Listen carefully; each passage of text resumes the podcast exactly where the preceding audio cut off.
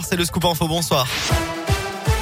Bonsoir Alexis, bonsoir à tous. À la une de l'actualité, une partie du convoi de la liberté qui avait fait halte hier autour de Paris est en route actuellement pour rejoindre Bruxelles où un grand rassemblement est prévu demain. Environ 200 véhicules ont stationné à Villepinte en banlieue nord de Paris tout à l'heure en milieu de matinée avant de reprendre la route. Après la manif non déclarée hier, 81 personnes étaient en garde à vue ce matin, dont Jérôme Rodriguez, une des figures du mouvement des Gilets jaunes et soutien actif des convois anti-pass qui s'est notamment déclaré tout à l'heure prisonnier politique.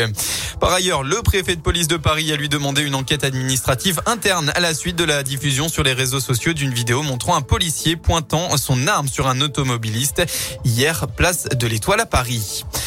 À Lyon, ce matin, après avoir gravi la tour Oxygène en avril dernier, le duo lyonnais Antoine Explore et Nébuleux a escaladé à main nue et sans sécurité une autre tour du quartier de la Pardieu, la tour Silex 2 qui culmine à 129 mètres de haut.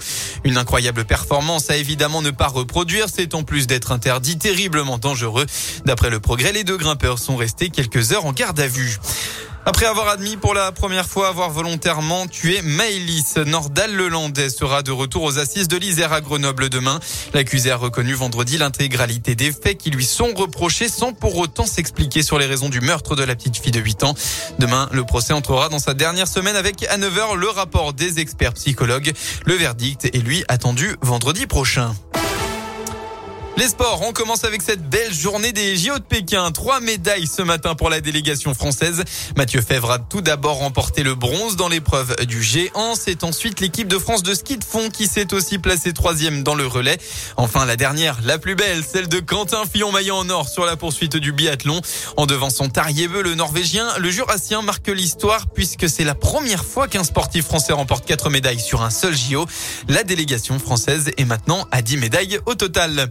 En basket, le retour du choc Asvel Monaco, mais cette fois-ci en championnat élite actuellement. Après avoir été largement battu par les Monégasques à la mi-janvier en Euroleague, les Villeurbanais doivent être revanchards. Le coup d'envoi a été donné il y a 15 minutes.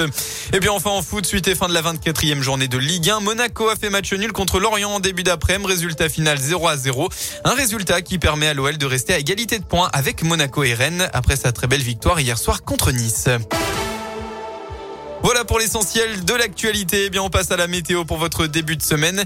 On commence par le vent cette nuit qui va légèrement s'intensifier dans le département. On va retrouver des rafales qui attendront jusqu'à 75 km heure. Demain matin, le vent devrait se calmer. En revanche, la pluie va faire son apparition dans le Rhône. Elle sera présente tout au long de la journée. Une perturbation nuageuse et pluvieuse qu'on devrait malheureusement retrouver au moins jusqu'à vendredi. Et puis côté Mercure, il fera au maximum de votre journée entre 8 et 10 degrés.